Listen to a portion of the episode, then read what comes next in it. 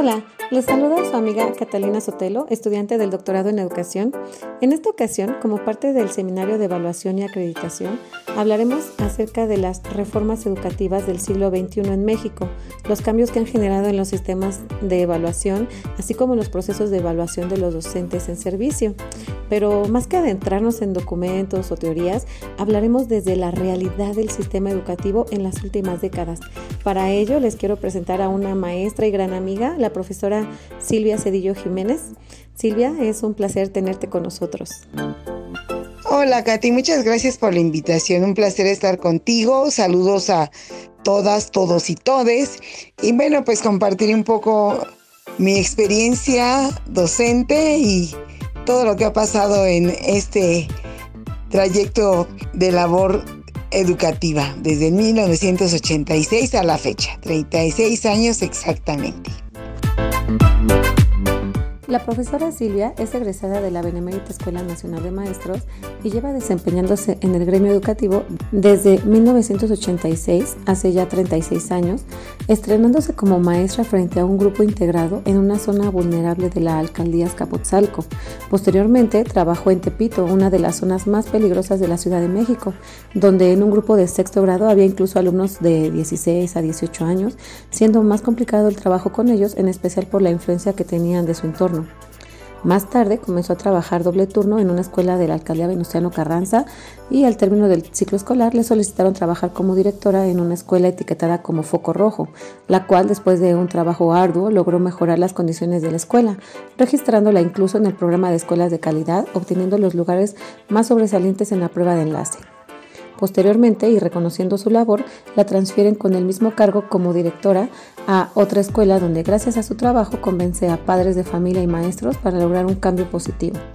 Más tarde ejerció también el cargo de subdirectora pedagógica y su destacada labor docente la ha llevado a participar en cursos para docentes en el programa de carrera magisterial. Y bueno, en el año 2018 continuó su trabajo en una escuela de jornada ampliada en una zona de nivel socioeconómico medio alto como maestra frente a grupo. Actualmente se desempeña como promotora del taller de matemáticas de la misma escuela. Después de tan vasto currículum, iniciaremos con la entrevista que sin duda disfrutaremos escuchando las experiencias de esta gran maestra. Y bueno, Silvia, para iniciar me gustaría que nos compartieras un poquito acerca de las reformas. ¿sí? A lo largo de tu trayectoria como docente, ¿con cuántas reformas educativas te ha tocado trabajar? No sé si pudieras comentarnos brevemente las que recuerdas. Yo empecé a trabajar en 1986 y como tal reformas educativas son las últimas tres actuales, porque en realidad lo que han hecho han sido programas o reformas nada más a la currícula o a los programas que se han realizado en las escuelas primarias. Por ejemplo, yo empiezo a trabajar en 1986 y empieza la implementación del programa Palem Pronales en las escuelas primarias y empezamos a trabajar con Palem Pronales. Era una forma de empezar a modificar ya el manejo de, la lengua escrita, porque eh, cambiar de método, porque antes era el método global estructural y entonces empezamos a cambiar con el PAL en pronales. Pero pues no tuvo mucho éxito porque los directores tenían miedo de usar el material, o sea, si usabas el material y se perdía, entonces lo tenías que pagar. Después viene en el 88 otro programa que es para la modernización educativa, y entonces empiezan a reformar planes y programas de estudio. Pero en ese cambio empiezan a implementarse los rincones de la lectura. Después, en el 89 viene el movimiento magisterial muy, muy fuerte en el que se protestaba por las condiciones laborales, en contra del sindicato nacional, el charrismo, etcétera, etcétera. Fue un movimiento muy, muy fuerte a nivel nacional en donde se hizo el paro total de labores. Los maestros boteaban, hacíamos playeras, o sea, hubo mucho apoyo de la sociedad civil. Pero finalmente se terminó el movimiento, sí se pagaron todos los salarios caídos, no hubo personas cesadas, pero entonces la estrategia fue hacer una mejora en la educación y se firma el Acuerdo Nacional para la Mejora de la Educación Básica y es cuando se implementa carrera magisterial. Esa parte vino a dividir al sector magisterial porque en vez de aprovechar pues, lo que te ofrecía en ese momento el gobierno, eh, muchas eh, situación radical, especialmente los dirigentes de la coordinadora no este, decían que no, que no se inscribieran, que no participaran en carrera magisterial, cuando era una oportunidad muy buena de obtener una mejora salarial y además de tener mejor capacitación. Y entonces, bueno, pues se hace una división evidente del magisterio, los que se inscriben a carrera magisterial y los que no, los que nos inscribimos a carrera magisterial, pues suponían que estábamos apoyando al sindicato institucional y los que no apoyaban al sindicato institucional, pues con la coordinadora, ¿no? Después, hasta el 93, viene otra em, reforma mínima, no, a la, no una reforma educativa, sino al artículo tercero constitucional, donde se hace la obligatoriedad de la educación secundaria y entonces empiezan a modificarse otra vez los planes de estudio. Luego en el 95 viene el programa de desarrollo educativo, que era un programa sectorial que tenía una propuesta de, reforma de cinco años, durar cinco años, para mejorar la educación básica. Y entonces ahí empieza la reforma curricular de la educación básica y la renovación de los libros de texto gratuitos en el 95. Y en el 97 es cuando empieza el Programa Nacional de Libros de Texto para Secundaria, porque entonces los libros de texto para secundaria, recordarás, pues nos los tenían que comprar nuestros papás, ¿no? No eran gratuitos. Y en el 97 empiezan los libros de texto gratuitos y empiezan a, empieza a dársele auge a los consejos de participación social escolar en las escuelas. En el 2000 empieza a trabajarse por proyectos en escuela, supuestamente dando respuesta a las necesidades magisteriales de que nos quejábamos de que todos mandaban y no consideraban nuestras necesidades como escuelas. Y entonces dijeron, ah, sí, pues órale, ustedes solitos. Y entonces empezamos a trabajar, a hacer proyectos por escuela de acuerdo a las necesidades que teníamos y después implementan el programa Escuelas de Calidad, donde las escuelas tenían la posibilidad de hacer sus proyectos y hacer un proyecto de gastos que se les aprobara y las escuelas recibían una buena cantidad de dinero para aplicar en su proyecto. Y entonces pues empieza también a haber una nueva división, ¿no? Las escuelas que son escuelas PEC y las escuelas que no son escuelas PEC. Y bueno, ahí tiene mucho que ver el liderazgo de los directores y la, parte, el sentido de equipo, de colaboración de las escuelas como colegiados y como comunidades educativas, porque entonces había escuelas en las que no estaban de acuerdo los maestros, no se hacía, o a los directores simplemente les daba flojera hacerlo o no sabían cómo hacer un proyecto. Entonces empezamos ahí nuevamente con las divisiones entre las escuelas que son PEC y las escuelas que no son PEC, porque las escuelas PEC subían sus resultados, empieza eh, a hacerse uso más cotidiano de las, del Internet y entonces las escuelas PEC subían y publicaban sus resultados en las plataformas oficiales. Y entonces se empieza con el programa Escuelas de Calidad, a la par empieza a incrementarse el apoyo hacia el programa de un país de lectores. Y entonces en ese año es cuando empiezan las pruebas estandarizadas y se pone en funcionamiento el Instituto Nacional de Evaluación Educativa se hacen las pruebas de lectura, de matemáticas y entramos a la prueba PISA porque pues ya recibimos un apoyo económico del Fondo Monetario Internacional, de la OCDE, etc. En el 2003, gracias a ese apoyo, empieza lo de enciclomedia, que eran los pizarrones inteligentes que no se capacitó a todo el personal docente para hacerlo porque eran unos cuantos, ¿no? Pero antes de, de esto del programa de enciclomedia hubo en el noventa y tantos un programa que se llamaba COEVA que era una computadora por escuela y entonces llevabas a los niños a tu aula y era como si fueran a ver la tele, ¿no? Y entonces tenías tu monitor y les ibas enseñando cómo ir haciendo cositas y lo máximo que llegabas a hacer con el programa Coeva eran impresiones y banners, ¿no? Y los niños encantados. Después, bueno, pues ya vienen las pruebas ya más estandarizadas, el famosísimo enlace, la prueba escale, que se hace para primaria y secundaria. Y entonces cuando en enlace tenías un buen resultado, como escuela empiezan a premiarte como escuela si tienes buen resultado y a dar los estímulos económicos. Si tu escuela salía con buenos resultados, a todo el personal de la escuela le daban una compensación económica. Entonces era una motivación muy grande para que todos quisiéramos participar.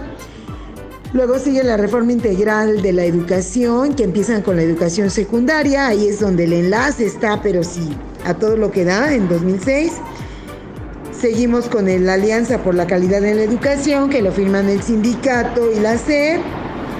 Y entonces después de ahí, pues viene la parte en la que viene la reforma de Peña Nieto, la evaluación universal de docentes y directivos, que estábamos en servicio en la educación básica y es otro acuerdo del CEP y la CENTE.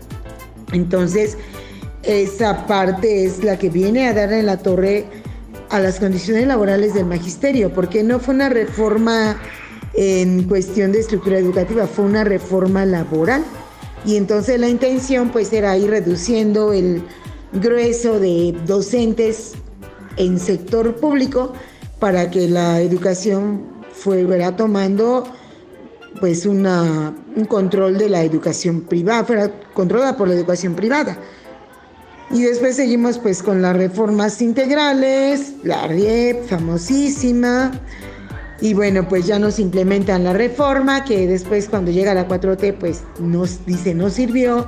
Y a los últimos que hicimos el examen para permanencia, pues ninguno tuvimos un resultado sobresaliente porque pues era parte de la política, ¿no? Entonces, eh, a grandes rasgos, las reformas son las actuales, la reforma de Peña Nieto, la nueva escuela mexicana, porque desde el setenta y tantos con Echeverría hasta el 86, pues no había habido gran, gran movimiento en cuestión de reformas. Solo, solo eran como programas muy aislados tratando de rescatar un poco la educación pública, ¿no?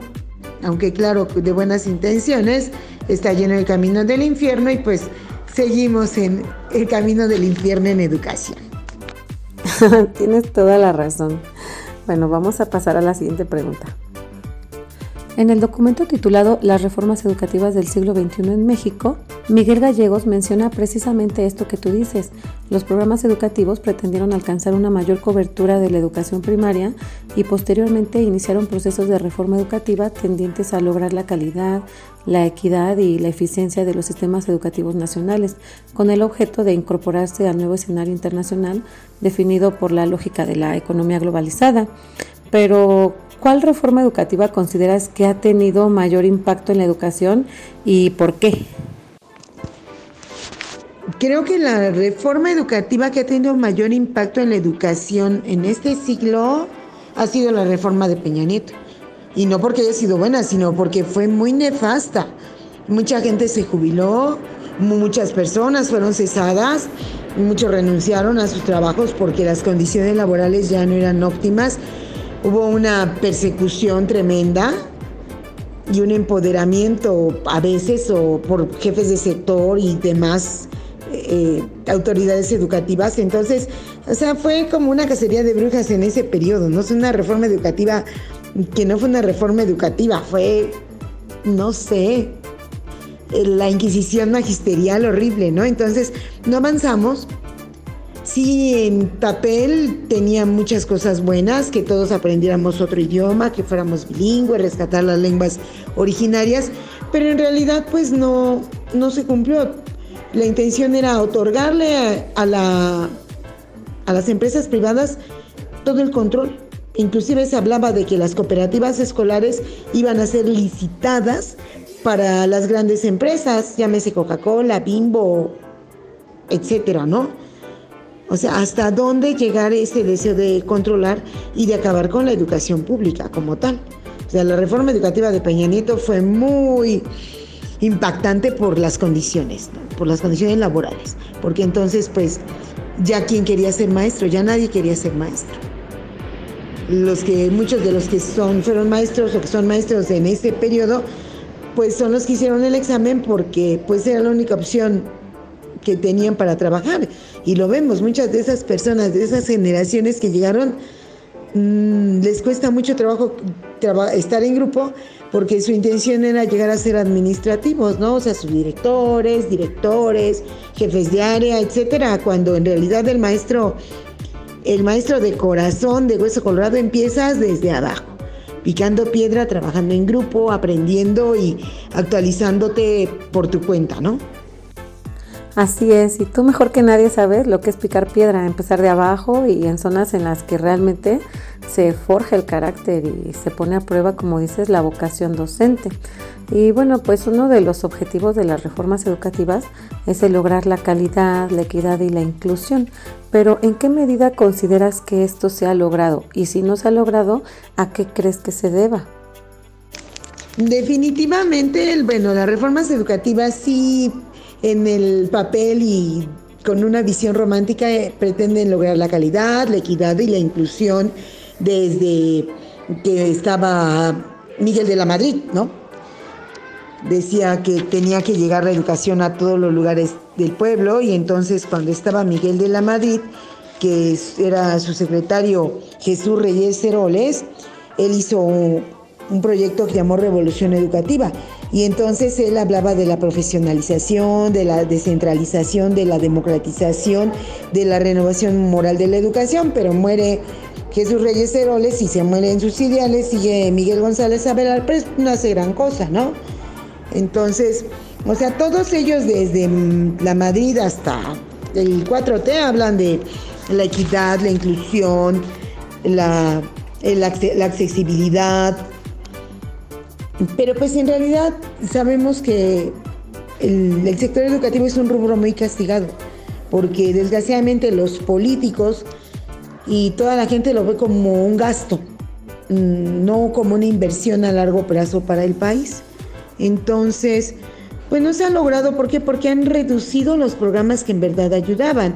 En el noventa y tantos estaba educación especial, y teníamos los centros psicopedagógicos donde podías enviar a los niños para que los terapeutas, los especialistas los atendieran en contraturno y tenían la atención de un eh, psicólogo, de un especialista de lenguaje, de todo el equipo multidisciplinario que pudieran apoyarlo. Pero después quitaron los centros psicopedagógicos con el pretexto de la inclusión y entonces pues los mandan a los niños a las escuelas primarias normales para atenderlos y tu maestro de grupo, pues a ver cómo lo haces, pero tienes que hacer algo por esos niños, con lo que puedas, ¿no? Y entonces ahí se ve aún más marcada la diferencia entre las escuelas, que son escuelas de élite, y las escuelas que son escuelas marginales, ¿no? Porque en las escuelas de zonas vulnerables, pues te mandan a los niños que no quieren en todo el sector o que no quieren en las otras escuelas, y en las que tienes que trabajar con el material humano que tengas y con los recursos pocos o nulos que existan. Y esas son las escuelas que te enseñan a ser en verdad, que te enseñan a ser buen maestro. Porque no tienes nada y tienes que hacer mucho con nada. Y pues no, no, o sea, no, en realidad ninguna reforma de las últimas ha logrado abatir esa parte de de la, de la carencia en la educación. Yo trabajé en grupos de, de este 914 vespertino, porque en la mañana no hay grupos de 914, todos van a la tarde. Y pues sí, son niños de esta edad que tienen necesidades de trabajar, otras situaciones familiares, pero aún así tienen el deseo, el interés de ir a la escuela, porque muchos de ellos los papás no los llevan, ellos van a la escuela, porque aunque sea quieren sacar el certificado. Entonces, mm, tristemente no ha dado respuesta la educación a las necesidades de las comunidades más vulnerables. Hay programas de instituciones, de eh, organismos, de, de ONGs que atienden a esas comunidades, pero pues finalmente están sujetos al patrocinio o a la buena voluntad de una empresa o de un particular que tenga los recursos se acaban los programas, se acaban las buenas voluntades y las comunidades vulnerables siguen ahí. Entonces, tristemente, no, no se ha dado respuesta. hay primero hay intereses económicos de por medio que son los que permean en todas las políticas educativas, ¿no? Yo lo he dicho siempre, la educación se, se han convertido en la caja chica del gobierno, porque todo el mundo puede meter mano ahí y justificar los recursos porque pues la mayoría son consumibles. Completamente de acuerdo contigo. Y bueno, sabemos que en la educación, al menos en México, hay factores políticos y económicos en juego, pero además de eso, no todo el éxito o fracaso del rendimiento académico de los alumnos se debe al contexto propiamente educativo. En el estudio regional del IESE, en el 98, se habla de factores asociados, que según Marchesi existe un conjunto de indicadores de desigualdad social que opera en el contexto educativo y esto condiciona el éxito o refuerza el fracaso que es de lo que tú nos acabas de comentar. Y bueno, sabemos que para valorar si se ha logrado o no la calidad educativa es preciso realizar una evaluación. A lo largo de los años se han implementado sistemas nacionales e internacionales de medición y evaluación de la calidad educativa. Se han aplicado pruebas estandarizadas a tanto alumnos como a maestros. Sin embargo, estas pruebas no reflejan la realidad de las escuelas y tampoco de los alumnos. Eh, sé que en estos años has podido trabajar en diversos contextos, pero ¿cómo afecta el contexto en el desempeño de los alumnos? ¿Crees que es posible medir a todos con la misma vara, es decir, aplicar una prueba estandarizada? Bueno, para medir los resultados educativos, pues ya sabes, las pruebas estandarizadas que vienen de, los del 2000 para acá, ¿eh? o sea, antes no existían de tal modo porque no teníamos la exigencia del Fondo Monetario, de la OCDE, del Banco Internacional. O sea, nosotros mismos nos medíamos y medianamente dábamos buenos resultados.